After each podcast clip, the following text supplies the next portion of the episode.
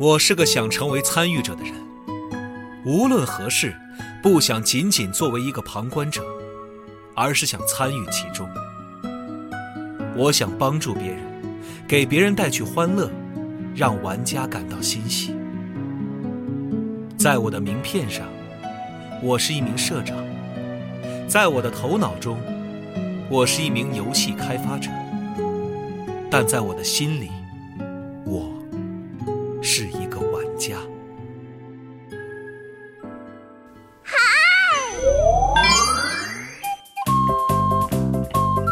全球授权十余种，深受全世界游戏爱好者期待。盐田聪一世唯一著作《盐田先生任天堂传奇社长如是说》有声书现正发售，译林出版社正版授权，郝祥海演播。机核网、机核 App 全网独家上线中。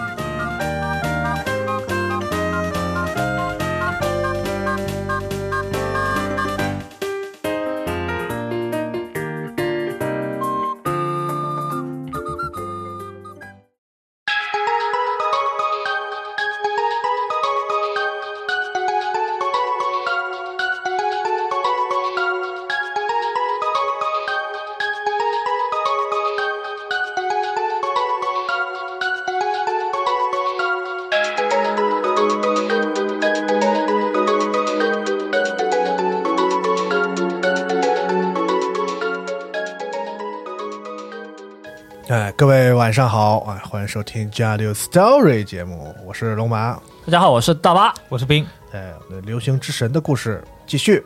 行，今天我们也是继续流星之神的故事第二期啊。狐仙，今天录音室呢还是空调调低，三人一桌。流星之神，我们慢慢来说。哎呀，哎呀，故事开始之前还是简单说两句啊。我们讲这个流星之神呢，不会太恐怖啊，不是张震讲鬼故事。就不是那个味道。而且上一期那故事，我还好多人留言说：“哎呀，好恐怖，哪儿恐怖？” 这个啊，这果然人和人的这个啊，是不就是有鬼吗？不能不能互相体体会的是吧？我们就还是惊奇故事加上灵异知识，点缀一些搞笑段子，就一起来回顾这个经典的系列。嗯，就说一点题外话吧。就从小我还是比较喜欢看一些恐怖的电影、有声书之类的。哦，但很少就会有特别害怕的感觉。以前我和我弟弟两个人小学的时候在家听这个张震讲鬼故事，听到故事的高潮，我弟弟就往被子里一钻，让我赶紧把声音关一关。但我就觉得挺刺激，就挺开心的继续听。你弟也会 rap 是吗？听听不就是听这个高潮的吗？啊，为什么还要关掉呢？是啊，后来我就玩很多恐怖游戏嘛，看一些恐怖电影或者是一些恐怖故事，是，我就自己经常能够笑出声来啊。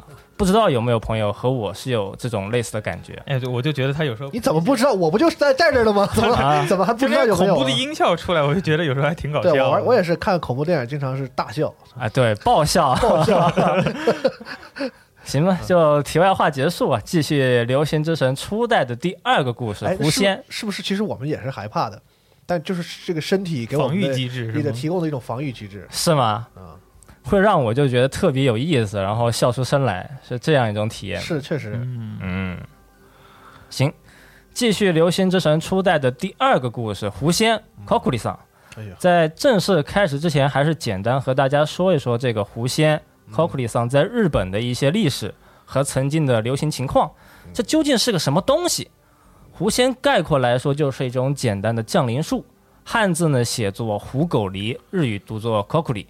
要去玩这个狐仙，首先是得有几个人，再准备一张纸，纸上写好一些字。日本的话呢，就是写好五十音，还有一些数字。最后再准备一个纸，是纸上各种字的小道具啊，比如说是有这个硬币、铅笔，或者是其他的一些小物件啊。再然后就是几个人把手指放到硬币上，就一起念“狐仙，狐仙，请快来”。就能够开始请狐仙回答大家提出的各种问题，就可以去问一问朋友同学之间的秘密，也可以去问最近抽卡氪金的运气，或者是去问一问坐在对面的妹妹她喜不喜欢你。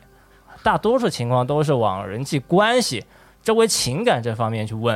啊，那不跟那个什么碟仙通灵盘。碟仙是不是？嗯。啊，就是一样，有一个圈儿，对对对对对靠靠那个字儿，西方也有那个，对。也有也有这个东西。啊，对，在七十年代的日本曾经就有过一阵这种狐仙游戏的热潮。嗯，那段时间，这个狐仙一开始是在酒吧、小酒馆里，由这个酒保或者是老板们就给客人表演的一种吧台小游戏。下了班的大哥就辛苦一天，就在吧台旁边喝点酒，玩玩小游戏，释放自己白天积累的压力结果占卜出来的那个是再来一杯，啊。都是呃都是老板的套路嘛。啊，对，就是促进他们的生意嘛。老板就会说话一点吧，就多说点鸡汤内容，嗯。就说哎，你明天就会有这个艳遇啊，会碰到这个小姐姐，哎，你明天这个老板可能给你涨工资啊，哎，逗大哥们，你这个可能就快升职了啊，就是说点好听的，嗯，说的对。到七三年呢，在《少年 Magazine》这个漫画杂志上有一个作品叫《背后的鬼太郎》，这是一个心灵恐怖题材的漫画，里面有一个故事就专门说了狐仙。这个作品就刺激了当时学生们、孩子们的好奇心，一时间就在日本的全国中小学里面，狐仙游戏就开始流行。由于玩这个狐仙游戏的学生们和小朋友们太多了，在狐仙游戏人气到达巅峰的时候呢，就出现了所谓的被狐仙附身的一个现象。出问题了，哎，科学的解释来讲呢，就是小朋友们陷入了一种这个歇斯底里的状态，嚯，一种惊恐过度的状态，并且这个情况不是个例，在学校里出现了很多次这样的情况，再加上这个媒体、杂志上的报道渲染，狐仙游戏还有这个狐仙热潮就成为了一个社会现象，一种社会问题。接着呢，就是全国学校啊禁止狐仙游戏，就有了一个这样的明文规定。嗯，但越是被明确禁止呢，就会越想接触，越想玩，人都会有这样的心理啊，孩子也一样。这个东西就是竞技的魅力嘛。于是，在七十年代，学生们也是创造出了各种不同狐仙游戏的版本，就说我们就不请狐仙了，换个神仙，就是说我请的是丘比特。请的是天使啊，你也可以说是请这个魔神 Z，请盖塔，这还挺牛逼呃，的。请高达啊，请谁都不重要，重要的是这个形式，还有回答问题的过程，请高达太牛逼了，是有啥用啊？新人类嘛。新人那么关于狐仙的一个简单介绍到此为止。那再说回流行之神的狐仙故事，今天还是先说科学路线，再说灵异路线。嗯，回到事件，这个故事发生在风海纯也还没有在警视厅地下五楼上班的时候，时间线呢是在第零话，也就是上一个故事连锁邮件之前。这个时候，风海还在警视厅的搜查一课工作。搜查一课呢，一般就是负责重案大案、嗯，杀人抢劫这种级别。重大刑事案件，一科嘛，就是你看那个日本电视剧里有一个大啊大会议室，嗯，然后那个人都坐在底下开会是吧大？长桌是吧？然后一个一个那个举手说话，前边坐一排领导是吧？然后大家对一对这个线索啊嗯，什么的，然后经常会有一些这个霸凌现象出现在这个场合。对对对，搜查笔记里头搜查也有搜查一科啊，搜查一科。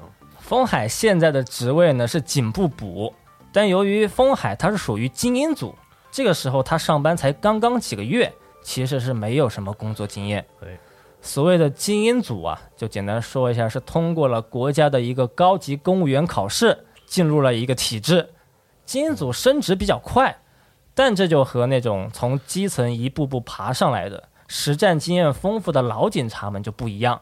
现在搜查一课的课长佐佐木啊，他就是靠自己实力来到了今天的地位，所以他自然就看不起基因组的风海。哦，来到搜查一课的这段时间，风海其实也是无事可做，工作基本上就是复印资料、端茶倒水，怎么简单怎么来。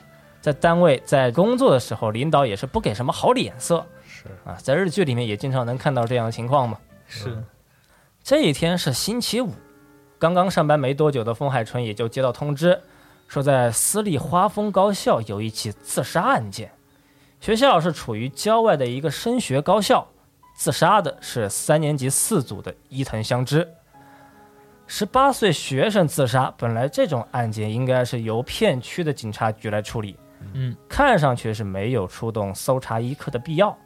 但由于已经是学校里发生的第二起自杀案件，连续两周内都有学生自杀，还有很多奇怪的疑点，于是呢，才出动搜查一课来负责调查。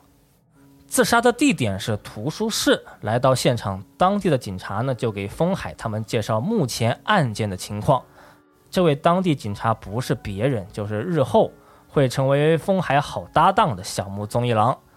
二十七岁的他已经是柔道三段、剑道三段、空手道两段。嚯啊，不是精英组的他呢，已经是当上了当地警察局的一个巡查部长。嗯，就足以说明小木这个人其实也是工作努力啊，实力很优秀。硬实力过硬。嗯，说到自杀案件，最初的案件第一位自杀的学生是三年级三组的长谷部成美，在上周四放学之后，他是从学校的楼顶跳楼自杀。根据两天之后对尸体解剖的结果，有一点就让小木觉得非常可疑，就是遗体内血液的含量是几乎没有。啊，由于自杀当天是下着暴雨，负责验尸的教授啊，他就解释说，可能是因为血液顺着大雨啊就被冲出了体外。这教授也是哎，这 胡说，专家嘛一，点都不严谨。教授，但这个解释明显就不能让小木信服。于是小木就向上级就提出，我们还要继续调查，继续搜查。但领导就没有同意他的请求。这在日剧里也很常见哈。你说，就算是下暴雨，就能够把体内的血液全部冲走吗？嗯，教授你疯了吗？哎，虽然不合理啊，但就还是当做一般的自杀案件来处理了，遗体交给家属，随后进行火化。第二位自杀的学生是三年级四组的伊藤香织。根据目前的调查，死因应该是来自腹部的刀伤。死者是满手是血，手里一直握着刀。目前遗体已经搬走，正在办理一个解剖的手续。学生们为什么要自杀？作为风海第一次参与的案件，他就很想调查出背后的原因。风海和小木对自杀现场的图书室进行了一个仔细的搜索，小木就发现了一张奇怪的纸片贴在书架的后面。这张纸上画着九条直线，是五横四竖构成了一个正方形的区域。大正方形的四边呢写了四个“犬”字，嗯，而正方形中间写了一个狐狸的胡子，就像是狗啊把狐狸困在了中央。斗兽棋呢？这张纸片看着就是神神秘秘，应该是有某种特殊的含义。风海把它小心收好，就放进了口袋里。这不是证物吗？对，你不应该装到塑料袋里吗？这不小心收好了。今天学校是已经放假，风海和小木随后就来到教学楼内进行调查。嗯，还是上午的学校，却一个人都看不见，不禁是令人感到一丝诡异。那说到学校里的怪谈呢，就比如说有这个无人音乐教室里传出的钢琴声，夜晚到处走动的人体模型，厕所里的花子，嗯就等等等等，非常多这。花子很有名了。啊，嗯对，小木就说，听闻这个学校里呀、也有幽灵。风海和小木这边还在聊幽灵的怪谈，突然背后是传来一阵声响，两个人顿时是身体僵硬，吃了一惊。回头一看，居然是一个女学生在捡地上的各种书籍。这个女同学看上去就还挺文学少女，黑色的长发，无框眼镜，表情冷淡，眼神忧郁。风海和小木就走过去，帮着把书捡起来，顺便呢是自我介绍说我们是警察，你也别害怕。女同学也开口说：“我叫枯川麻里，你们是想打听案件的事情吧？虽然伊藤香织是我的同班同学，但向我问其实也没有用，因为我是今年春天才转学过来，对这个学校的事情呢是并不了解。”嗯，枯川麻里说了这么几句话，但还是能够感受到一种冷漠，他就不太关心已经死去的同学。哎，没问他问题，这他自己啊，就说了嘛。你都来搭讪了是不是？离开教学楼，哦风海和小木就走到了教学楼的后面。学校周围树木茂盛，森林遮住了阳光，所以就算是白天，教学楼后面依然是一片昏暗。就在教学楼后，看见一个短发女学生拿着打火机，是想要点燃手里的纸片。风海和小木觉得这个纸片说不定是和案件有关，于是走到女学生后面，但这个女学生却是怪得很，一句话不说，丢下手里纸片，是转头就跑。打开这个纸片一看，这个纸上是有一个红色鸟居的记号，还排列好了各种文字。这个纸片呢，就是狐仙游戏用的纸片，嗯，就是降临术中所谓的通灵字盘。喜欢游戏王的朋友一定知道一张卡，名字就叫做通灵字盘。啊，莫良的那张，哎，没错，传统的通灵字盘呢，的确是一个字盘，下方会有一个小的三角板，几个人会把手指放到三角板上，通过字盘上的字母拼写，啊，它会自己动是吧？就就通过大家一起移动，某种神秘的力量啊驱使他们所有的手指都往一个方向动。啊，嗯，通过字母拼写呢，就会回答大家提出的各种问题。在这个弧线游戏用的字盘的左下角，还有奇怪的血迹，可能呢，这也是自杀案件的秘密之一。嗯，物证搜查的第一天是到此结束，案件没有进展，也没有更多的收获。连续的自杀、消失的血液、奇怪的纸片、通灵字盘，还有弧线游戏，目前已经感受到现实与诡异是相互交错，案件的真相是难以把握。第二天，风海和小木就来到医院了解遗体的情况，两个人都很紧张。风海是因为第一次经历验尸，小木呢就是因为单纯的怕血。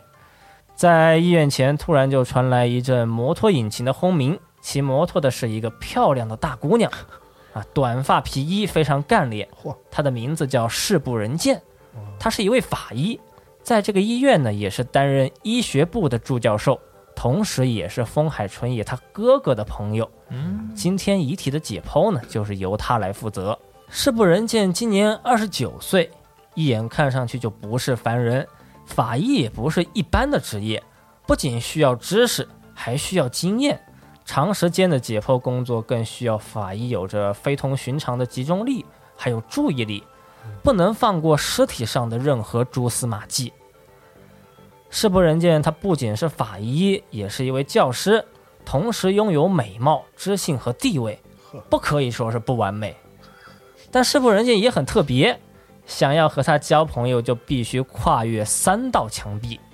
首先，第一道墙就是职业之墙。嗯，追求她的男人知道了她法医工作的内容之后，基本上都掉头就跑。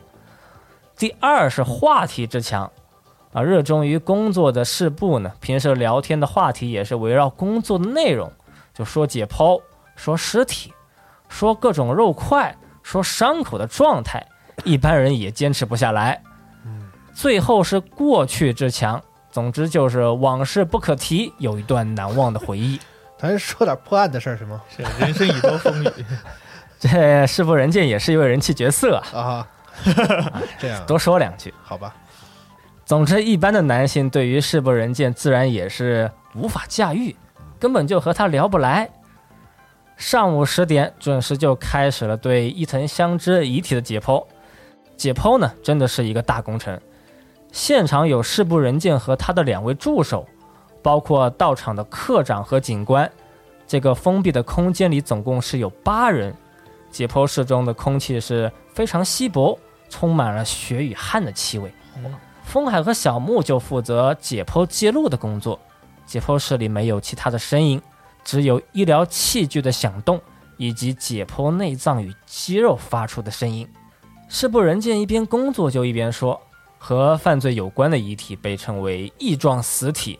非正常死亡的，每年东京都二十三区大约有一万具这样的尸体，就能够被送来解剖的呢，大概是其中的四分之一。所以每年要解剖遗体的数量有接近两千五百具。在遗体处理的流程中，首先由警察对遗体进行检查，这个叫做检视；再由法医对遗体进行调查，这个叫做检死，或者是叫做检案。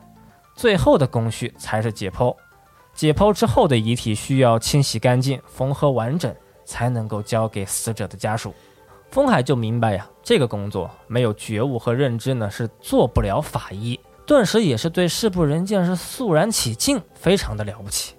完全结束解剖已经是来到下午的两点，佐佐木课长也是对事部人见点头哈腰，用非常尊敬的态度请教各种问题。因为事部人见他提出的各种意见呢，经常就能够成为解决案件的决定性证据。这就要掌握了关键技术。事部人见就说，从目前的情况来看，已经去世的伊藤香织，他是自杀的可能性非常高。死因是因为失血导致的休克死亡，他用刀对自己的腹部进行了数次攻击，刀的突刺就是导致他死亡的直接原因。自杀的方式有很多种，但你说一个活在现代的小姑娘，究竟是因为什么要选择剖腹自杀，切开自己的腹部，用这么痛苦的了结方式呢？喜欢那个新选组吗？也是历史厨是。另外一点呢，就是在伊藤香织的身体里几乎没有留下任何血液，这个信息呢就暂时不要对外公布。风海和小木一听这话也是身体一震，立刻就说：“其实第一位自杀的女学生，她身体里几乎也没有留下任何的血迹。”世部人见一听就立刻说：“看来呀，这不是一场普通的自杀，我现在还得去回去进行一个详细的调查。”搜查的第二天，风海和小木就基本在解剖室中度过。血与汗的味道是让风海呀有了一辈子都忘不了的回忆。来到搜查的第三天，事部人见约风海来到警视厅边上的家庭餐厅见面，说再来聊一聊案件。见面后，事部人见是两眼充血，估计也是一直工作到后半夜。他说，目前根据我所调查的信息，呃，已经知道了一些奇怪的疑点。但这些东西都不能对外公布。虽然说伊藤香织是切开腹部导致死亡，但体内的血液是少的过分。在解剖过程中也是发现，不管对遗体进行怎样的切割，也基本都没有血液出现。如果这不是某种刻意人为，那血液的情况是不可能会是现在这种情况。对。但是案发现场呢，也没有留下任何血液的痕迹，没有留下如此大量的血液。那么这些血液是去了哪里？难道说有一个人在女学生自杀之后呢，到现场把血液是全部取走？如果真的如此，那么问题就非常严重。这个第三者必须在女学生自杀之前就已经提前知道，并且开始准备，或者说。这个神秘的第三者，就有可能是逼死伊藤香织的真凶之一，又是个老吸血鬼呗。风海拿出学校里发现的通灵字盘，你说是不是有可能是狐仙把血液全都取走？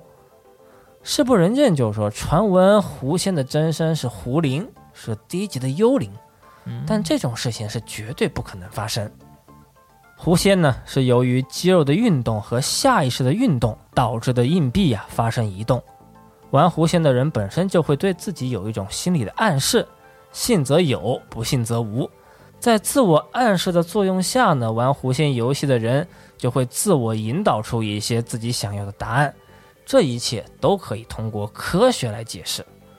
让硬币和小道具动起来的，它不是幽灵，也不是狐仙。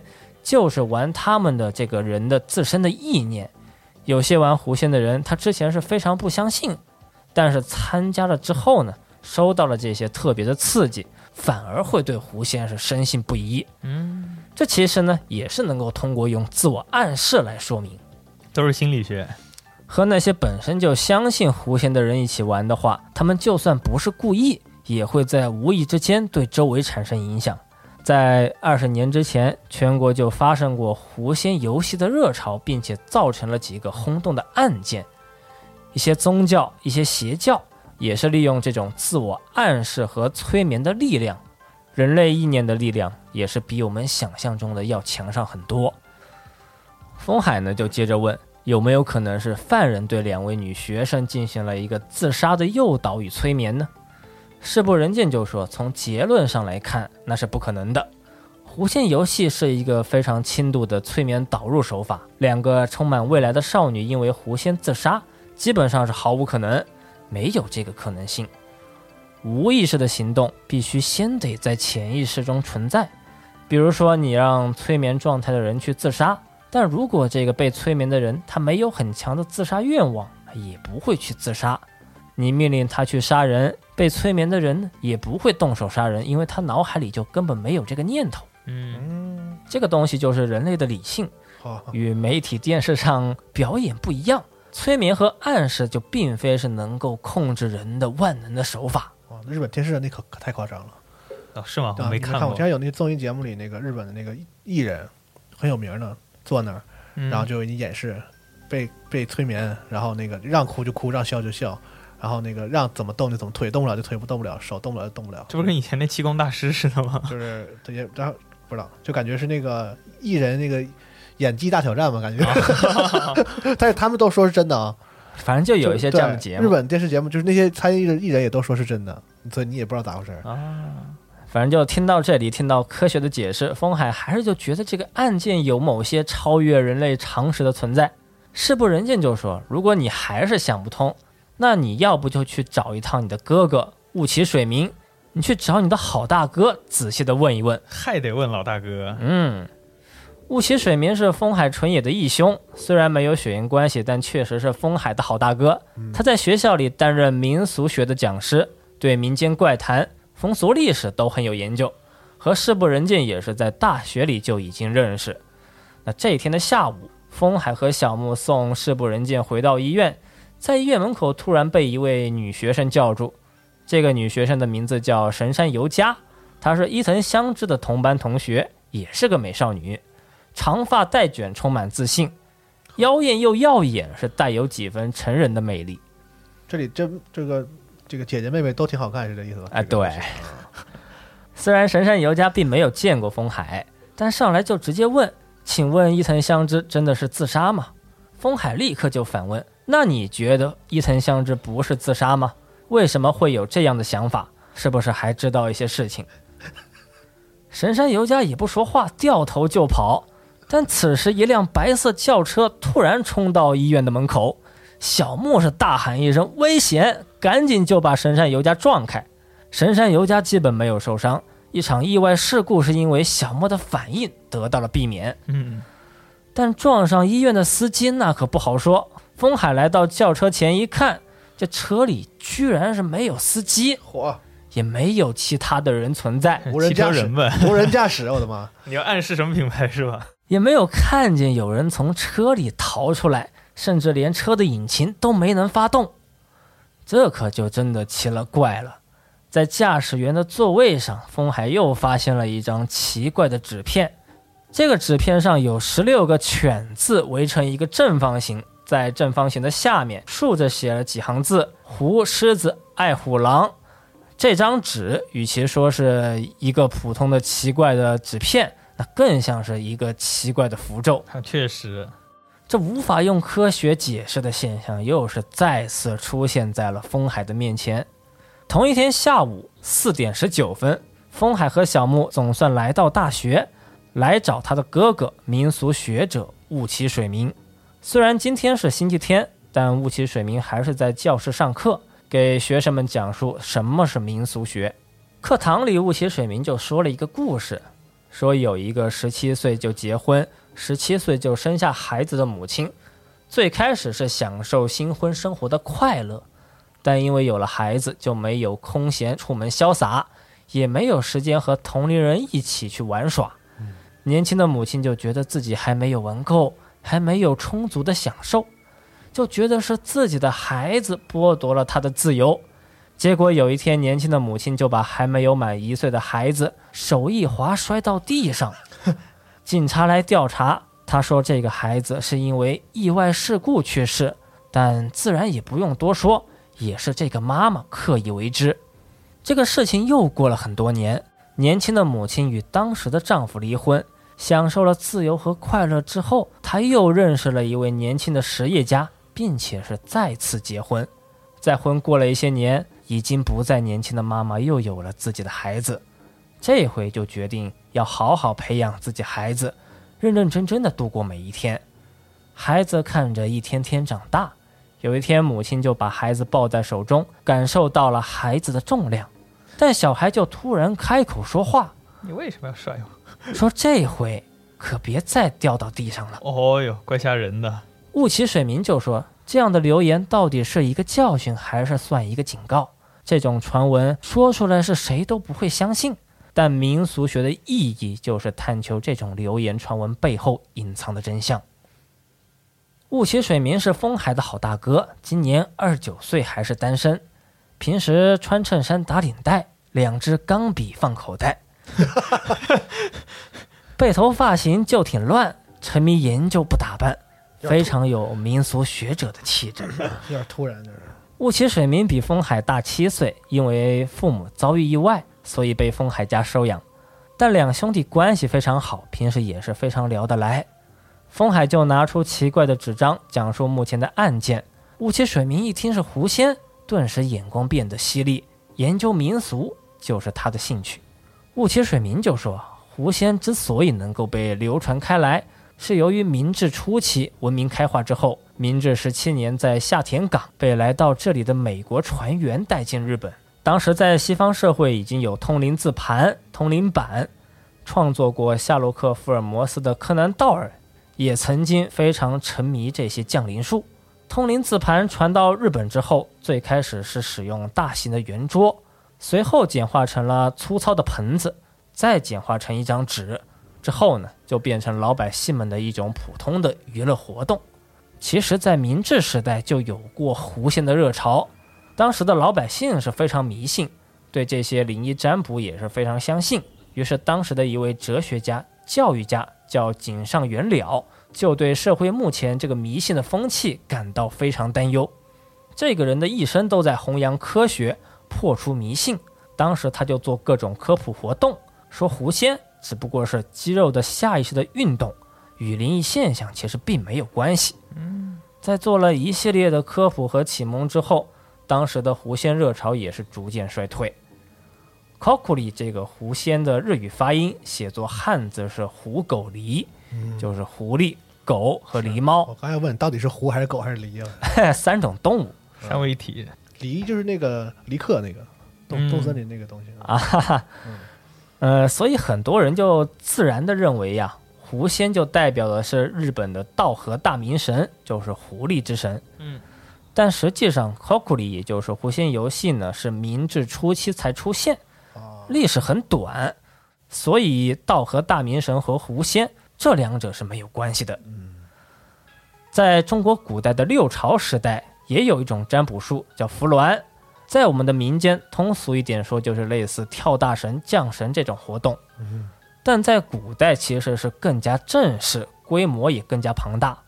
不仅有降神的大仙，还有负责记录的，在旁边一唱一和负责演出的，在沙盘上写下各种文字，并且是把大仙写的字呢全部都演唱出来。这个就是所谓的扶鸾降笔，引请子姑插笔成书。哦。中国古代说神明会附身在一些大仙的身上，写下一些文字，说这是神明的指示，有点像东北的那个萨满教。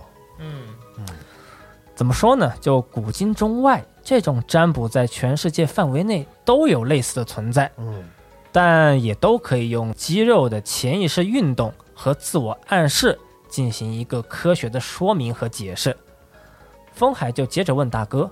那因为狐仙导致玩的人去世，那你说这有可能吗？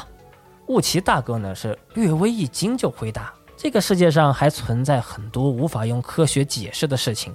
虽然社会在进步，文明在发展，古老的传统和习俗都在消失，科学也变成了一种可以绝对相信、不容置疑的概念。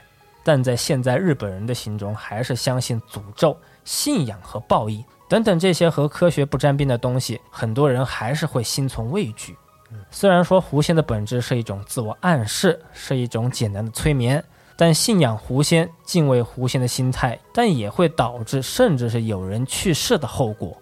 如果要说狐仙会引发科学说明不了的现象，那我也不会吃惊。要问原因如何，就是因为人类人性的本身也无法用科学来彻底的说明。对于风海手里的几张奇怪纸片，雾起水明也是给出了他的看法。首先在图书室里找到的纸片，它是去除狐灵的符咒，是为了防止狐灵或者被狐灵附身的人进入屋内。它是一种张开的结界，四条狗把狐狸困在中央，含义就是封印狐灵。九条交错的直线可以被当作九字真言。哦，临兵斗者，皆阵列在前，是一个代表降魔条符的符号。在无人轿车里找到的纸张，则是让被狐灵附身的人退散的符咒。这个符咒本身应该是在盘子上用红笔写下，然后用这个盘子装满水，让被附身的人喝掉，再配合除灵的咒语进行祷告，从而起到一个狐灵退散的效果。但是把这个符咒贴在轿车的驾驶席上，也是一个非常有创造力、有想象力的想法，啊，是一个非常有意思的使用方式。嗯，知道了两张符咒包含的含义，但我们还是不知道这和案件有什么关系，反倒是让连续自杀的案件更加扑朔迷离。又过了一天，来到搜查的第四天，今天星期一，小木就建议我们再去现场。那所谓现场百变，真相自现，再去仔细的进行搜寻呢，说不定还会有意外的发现。风海和小木就找到学校的校长，老校长今年六十四岁。看到通灵字盘之后，校长也是吃了一惊，说：“我带你们去个地方。” 走过小道，穿过森林，来到学校后面的一片开阔空地。空地上有一个石碑，石碑周围是气氛诡异。校长就说：“这就是被学生们称为‘虎种’的石碑。”呵，这个时候突然从树林里窜出来一个人影，一个体格健壮的小伙子。校长认出来，他就是三年级的野泽祥太。野泽祥太冲出来就对风海和小木说了一句话：“说你们俩一定要抓住犯人。两个女学生都是自杀，但为什么这个男同学却要警察抓到犯人呢？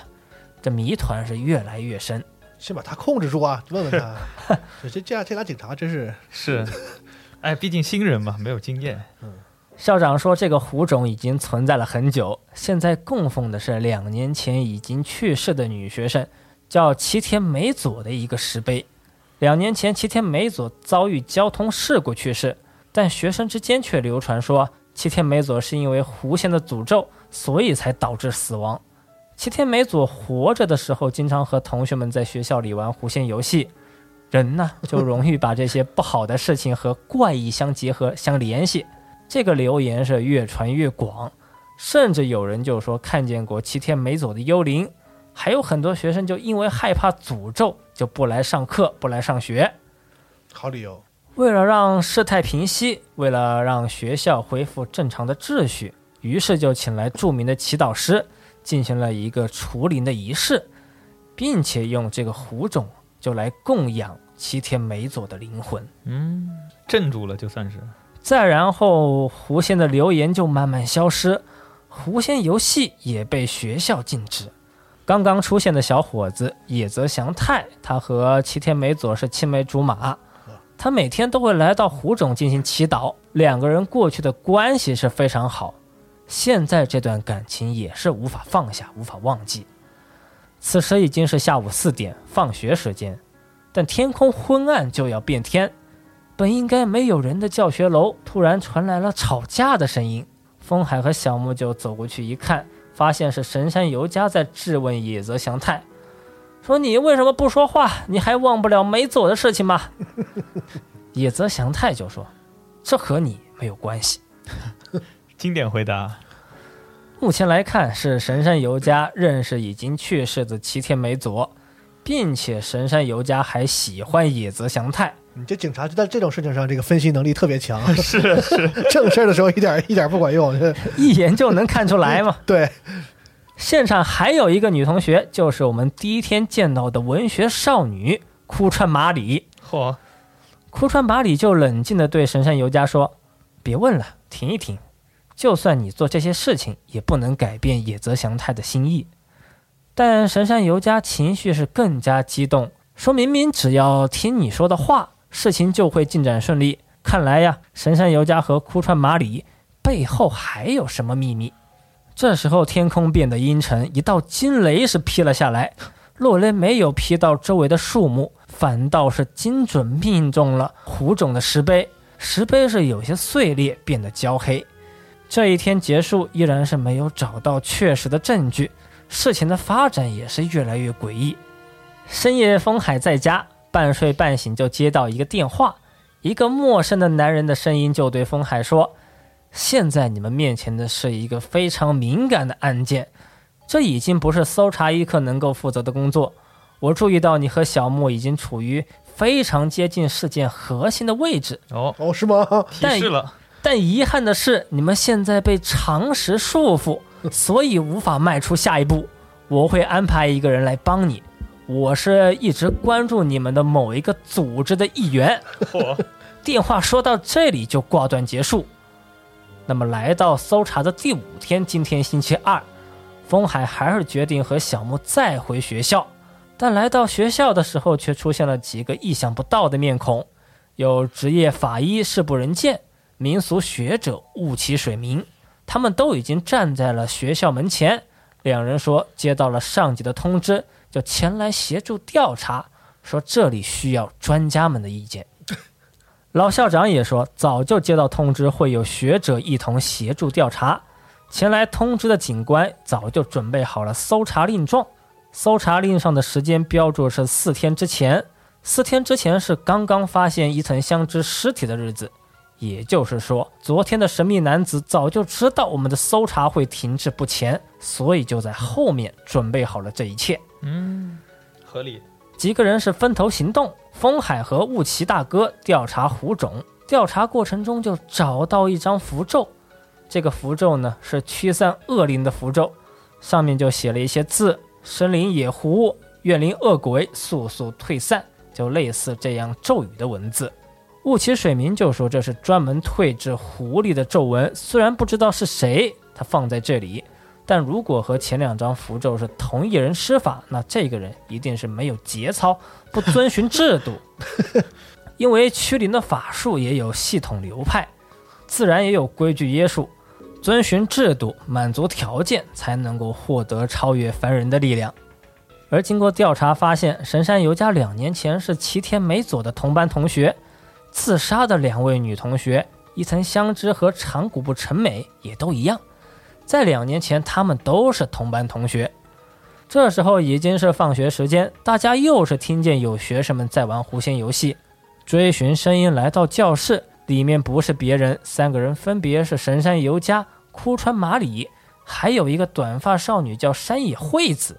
两年前，这也都是齐天美佐的同学之一。山野惠子呢，就是一开始想要烧掉通灵字盘的少女。嗯，扭头就跑那个。风海就问齐天美佐生前玩过狐仙游戏，那么狐仙游戏的伙伴就是你们吗？一听到这话，山野惠子是顿时浑身发抖，陷入慌乱，哦，嘴里就说：“哎呦，完了完了，全完了，大家都会被杀。”风海就继续提问：“那是会被谁杀呢？”枯川麻里淡淡接过话来：“就是被狐仙呀。”枯川麻里冷漠的眼神是看着山野惠子，眼神就像是看着路边的蝉，看着路边的虫子的尸体一样，是又冷漠又轻蔑。神山由佳这时候就说：“呃，你们还聊呢，赶紧过来玩狐仙。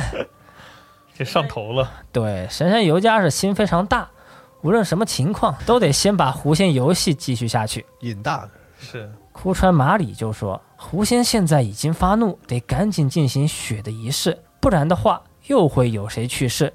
原来女学生们与狐仙有过约定，如果狐仙完成他们的愿望，他们就会献上自己的血液。最开始觉得是又好玩又刺激，但中途有人害怕退出游戏，这就导致血液不够，狐仙暴怒生气。而中途不想玩的人，就是已经自杀的长谷部成美和伊藤香织。事不人见一听到这话就非常生气。就说根本一切都不符合科学，不符合常理。事不人见就说狐仙根本就不存在，我就会在这里证明给你们看。于是事部人见就和神山由佳、枯川麻里一起开始狐仙游戏，三个人的手指就按住了十元的硬币。事部人见第一个问题问狐仙：山野惠子是女孩吗？十元硬币移到了是的选项。事部人见再问狐仙。现在是什么时间？十元硬币移动到了五三二这三个数字，现在就是下午的五点三十二分，也没有问题。事不人见，再来一问，问狐仙，请告诉我小木警官的年龄。这一次硬币移动的非常生硬，移动到了三和六，三十六岁。小木当时就非常生气，说：“我今年才二十七。”就在这有包袱是吧？就 就为了就为了就为了损他这么一下，年龄梗还行。狐仙游戏到此结束。事不人见就说，狐仙只能回答他知道的事情。狐仙其实就是正在参与游戏人们的意志。如果是在玩的几个人都不知道的事情，那狐仙自然也是没有办法回答。所以狐仙就没有杀人的力量。事不人见的语气中啊。感受到的与其是说对科学的信仰之心，倒不如说是对不科学的东西有着强烈的恨意。结束了狐仙的验证，大家又回到了各自的岗位。枯川马里山野惠子神山由佳作为案件的重要线索，也被警察们保护起来，有专门的警察负责护卫和监视。就算其中真的有凶手，那犯人也不能轻举妄动。来到搜查的第六天，今天是星期三。但案件没有那么简单，在花峰高校又发生了一起命案，案发现场就是昨天进行弧线游戏的教室，这次死去的就是昨天已经见过面的山野惠子。哦，风海和小木的表情是又震惊又严肃。昨天已经派警察对山野的家进行了监视和护卫，并没有发现山野惠子出门的迹象。她作为几个人之中最为害怕、最感到慌张的少女。实在不能想象她会从家里跑到外面。发现遗体的是早晨来到学校社团锻炼的学生。根据家人的说法，在接到学校通知之前，都没有察觉到他的女儿有什么奇怪的地方，有什么诡异的行动。山野惠子她走的并不安详，遗体非常凄惨，头发很乱，浑身上下有无数用尖锐物体切过的痕迹。根据鉴定，山野惠子右手有明显的血迹。从伤口的角度和深度来看，他很可能是用自己的手把自己抓死。啊哦，又是一起神秘的自杀。他到底是如何来到学校，又为什么要用这种痛苦的方式结束生命？这时候，哭川麻里突然出现，他是淡淡的、冷漠的看着同学的遗体，就说：“已经死了呢。昨天你们说狐仙没有杀人的力量。”但山野惠子已经被狐仙所杀，在这个学校里，狐仙是真的存在。枯川马里说话的同时还带着挑衅的笑容，自杀案件又变得毫无头绪。这时候，风海接到一个匿名电话，就是之前陌生男人的声音。电话里说：“风海警官，昨天的人对搜查有帮助吗？你没必要知道我是谁，但这个案件我可以再给你一个提示，你去一趟警察室编纂室。”话说完，电话是再次挂断。一番功夫，风海和小木来到警视厅地下五楼，沿着昏暗的灯光、生锈的把手，打开了警察室编纂室的大门。房间里充满灰尘和杂物，弥漫着破败的气息。突然，房间里的老式电话是铃声大作。风海接过电话，果然还是熟悉的声音。陌生男人就说：“我并不是警视厅的人，但我们的组织不仅是在警察机关。”在政治圈、经济圈都有强大的影响力哦，想威胁他了，感觉。你可以看一看手边的文件，这个文件里就记载了这次事件的核心。你想要解决事件的话，现在就得把所有的常识全部抛弃。我们现在对你还是非常期待，很有信心。风海打开手边的文件，这文件居然全部都是齐天美佐的日记。原来齐天美佐进入高中，他第一个朋友就是神山由佳。当时神山由佳人非常好，是又善良又美丽。但就在齐天美佐把他的青梅竹马野泽祥太介绍给神山由佳认识之后，一切就发生了变化。这个转折好像什么法制节目。神山由佳每天都邀请齐天美佐玩狐仙游戏，但问题是越问越过分，都是关于齐天美佐和野泽祥太两个人之间关系的问题。随着时间的推移，神山由佳也没有了过去的善良与温柔，整个人是变得又暴躁又偏激，甚至是开始了对齐田美佐的霸凌。根据日记的记载，齐田美佐已经被逼到了崩溃的边缘，最终才是遭遇不幸。而有人就在利用齐田美佐的死，利用过参与狐仙游戏人的罪恶感。狐仙呢，其实就有可能是齐天美佐的诅咒。当时和齐天美佐一起玩狐仙游戏的人连续自杀，恐怕就是为了让大家相信这是齐天美佐的复仇。就在此时，风海接到报告，本该被保护监视的神山由佳和野泽祥太同时消失。风海心中此时已经有了不祥的预感，赶紧就赶往学校，去到一切问题的中心。就是胡种的空地，来到胡种，看见两个人，就是野泽祥太和神山由佳。神山由佳就说：“你呀，还是放不下齐田美佐，难道你就打算一辈子就这么喜欢下去吗？”野泽祥太冷淡回应：“这和你没有关系。”神山由佳就立刻回答：“那当然不行，当然和我有关系，我就是喜欢你。”野泽祥太说：“我们也是在美佐的临碑之前，你可别再说了，你可别说了，快少说两句吧。”但神山由佳还是不依不挠，说：“哟，你还怕齐田美佐听到吗？他都已经死了，该忘记死人，忘记过去了。”野泽祥太说：“齐田美佐也是你的朋友，长谷部成美、伊藤香织、山野惠子，他们都是你的朋友。”已经死去这么多人，你到底想干什么？你有没有为你的朋友们想过？神山由佳继续接话：“他们当然是我的朋友，但我在认识你之后，一切都变了。我太太太太喜欢你了，越喜欢你，我就越恨美佐。”枯川麻里这个时候又突然出现，说：“所以你神山由佳就利用狐仙，让齐田美佐的精神崩溃，最终自杀。”我说狐仙能够实现愿望，也只是我的谎言而已。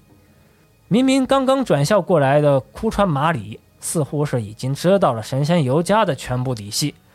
这时候，神山由佳是精神崩溃，失去理性，仿佛是变身成为怪物，拥有了无穷的力气，单手就掐住枯川麻里的脖子。埋伏在周围的风海和小木看到眼前的情况，是赶紧冲了出来。两位警官抓住神山尤佳的手臂，却没有反应。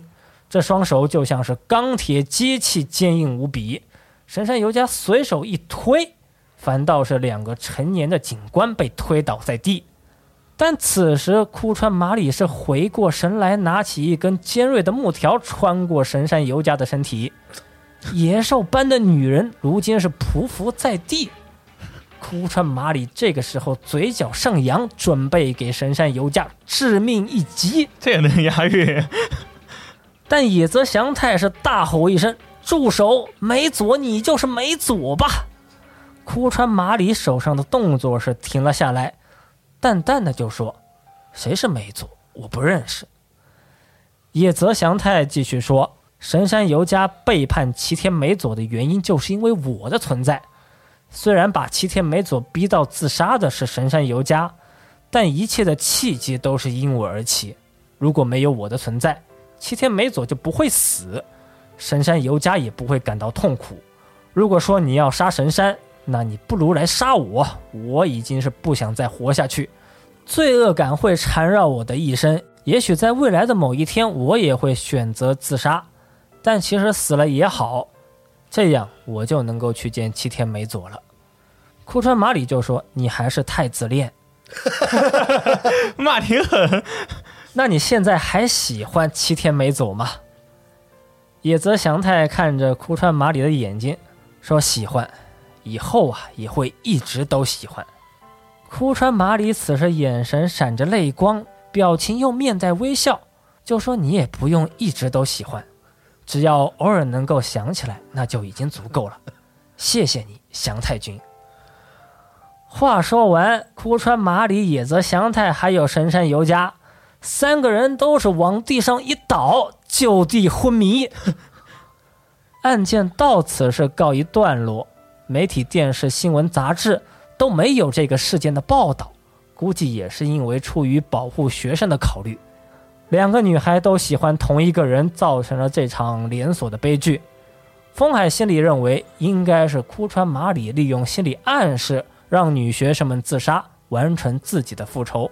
霸凌过齐天美佐的人，那都难逃一劫。神山由佳在送到医院的途中失去踪迹，就连运送他的救护车、急救医生也都全部消失，嚯，没有留下一点踪迹。由于神山由佳失踪，枯川麻里的故意伤人案件也暂时搁置，不做处理。恢复意识的枯川麻里也失去了记忆，不记得在这个学校发生的事情，根本就不记得自己已经转校的过去。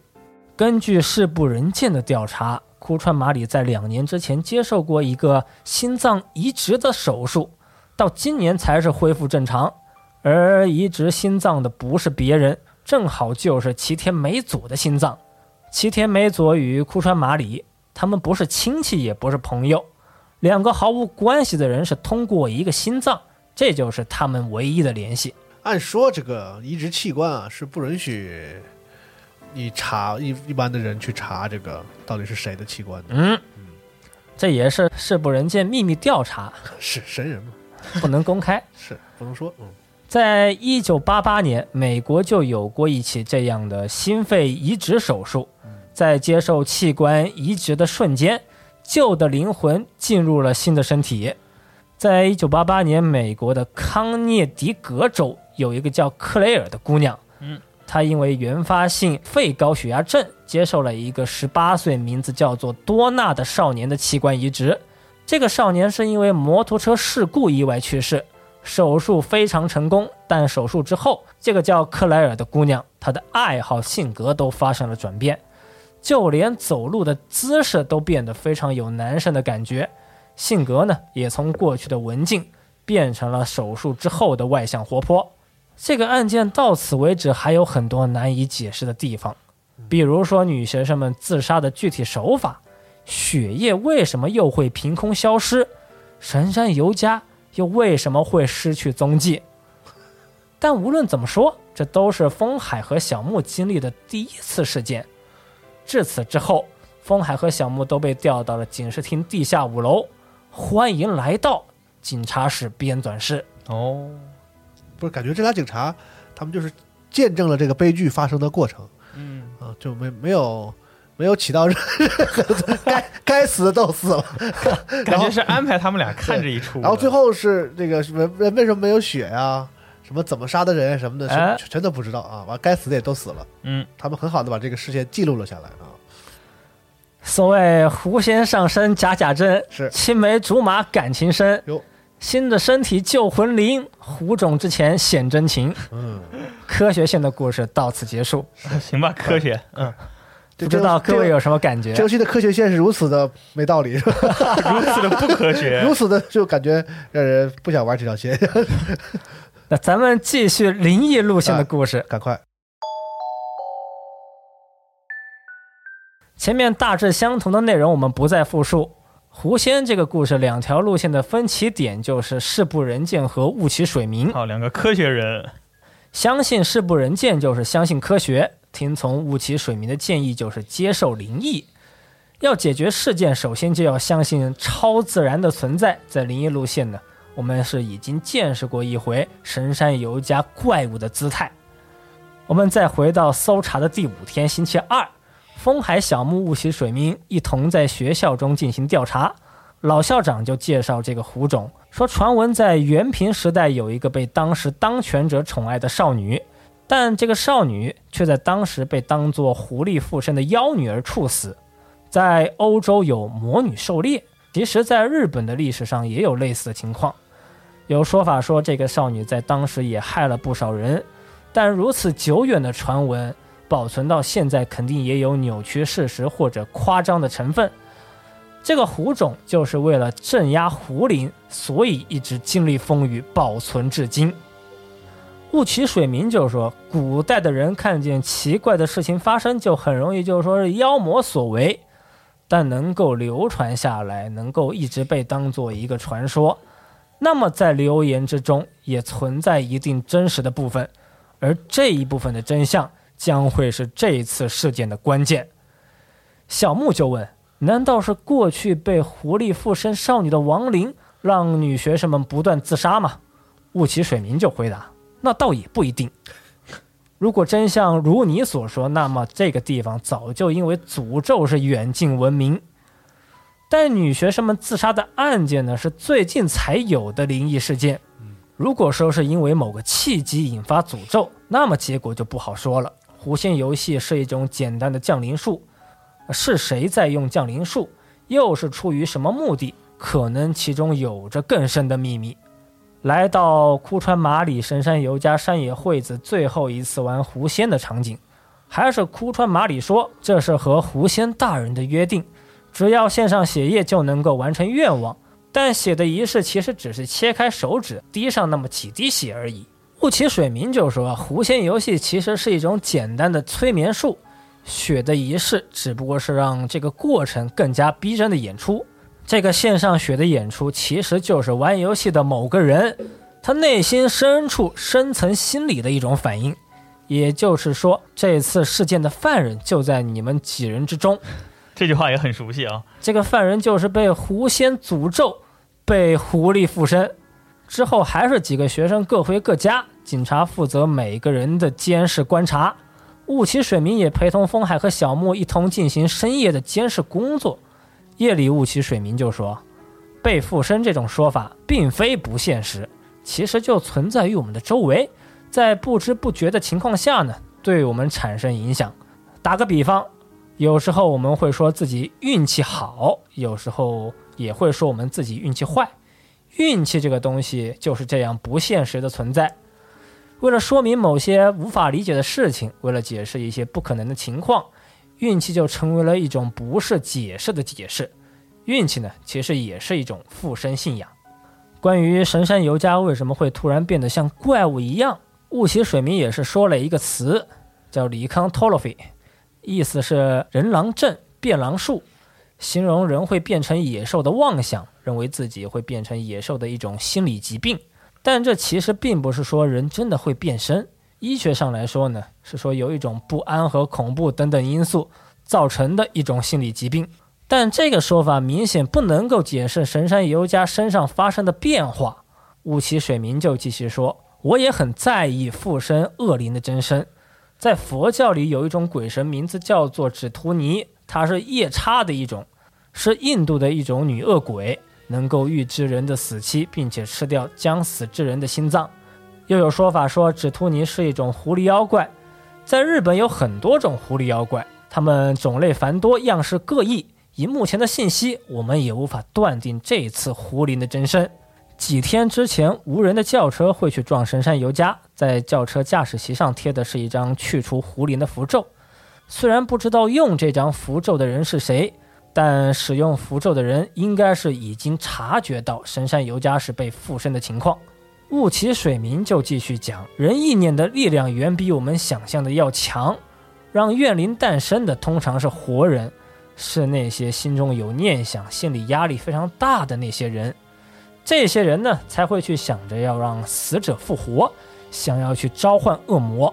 罪恶感过重的人，被人记恨的人，会把柳树看成幽灵，会疑神疑鬼，会在心中诞生黑暗，也会引来恶灵对自己。进行一个惩罚，进行处罚。来到搜查的第六天，今天是星期三。山野惠子还是自杀身亡。风海和小莫也是再次来到警察室编纂室，开始对案件进行推理。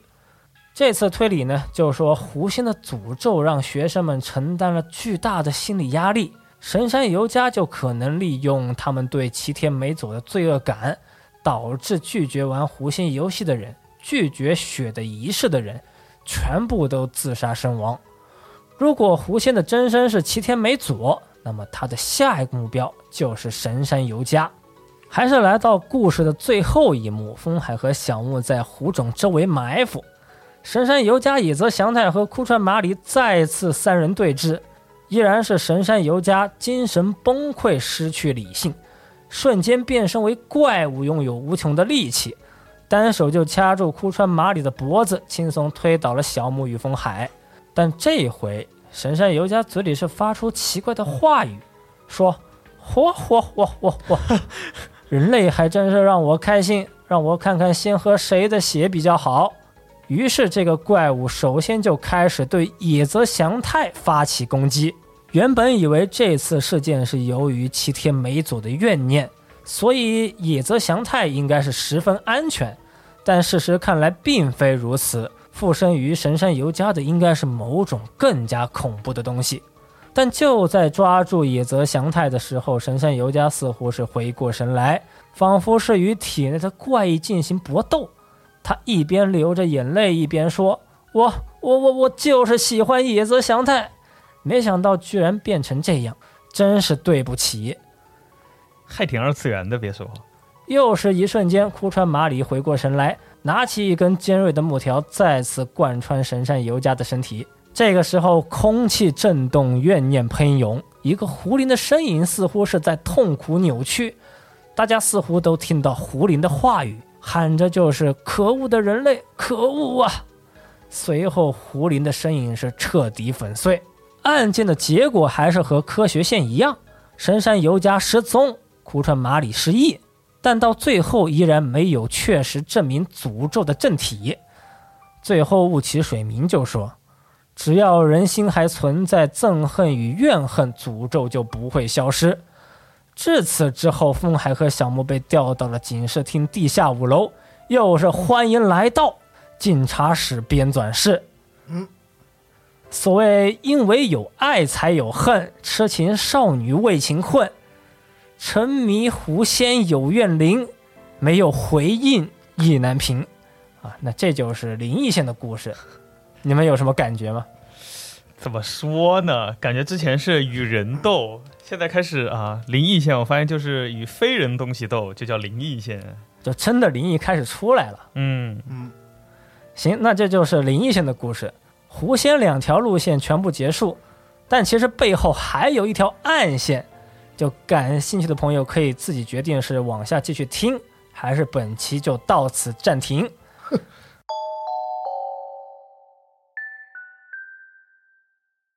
呃，下面的这个故事是一个人物的独立篇章，也是一个揭秘篇，这里也是简单的和大家做一个背景补充。接下来主要讲的就是退魔师犬童蓝子在狐仙故事里的遭遇。我们的女领导竟然是一个退魔师，在咱们警察室编纂室里是真的有高人有大师。我上一次见他就知道他面相不凡。篇章呢是从一开始神秘男子和犬童男子的对话开始。神秘男子就说在花风高校发现了杀生石，神秘组织有一个计划叫变身。日语读作 “metamorphose”，又是经典的德味日语。这个计划呢，就是想利用杀生石中的负能量、怨念还有诅咒，把这些超自然的力量用到军备产业之中。神秘男子就说，组织里就觉得怨念与诅咒是和病毒类似的东西，但这其实根本就不是一回事。神秘男子就对犬通男子说。如果真的把杀生石交给组织，那确实太过危险。所以我给你的任务是在不被组织发现的前提下封印杀生石的诅咒。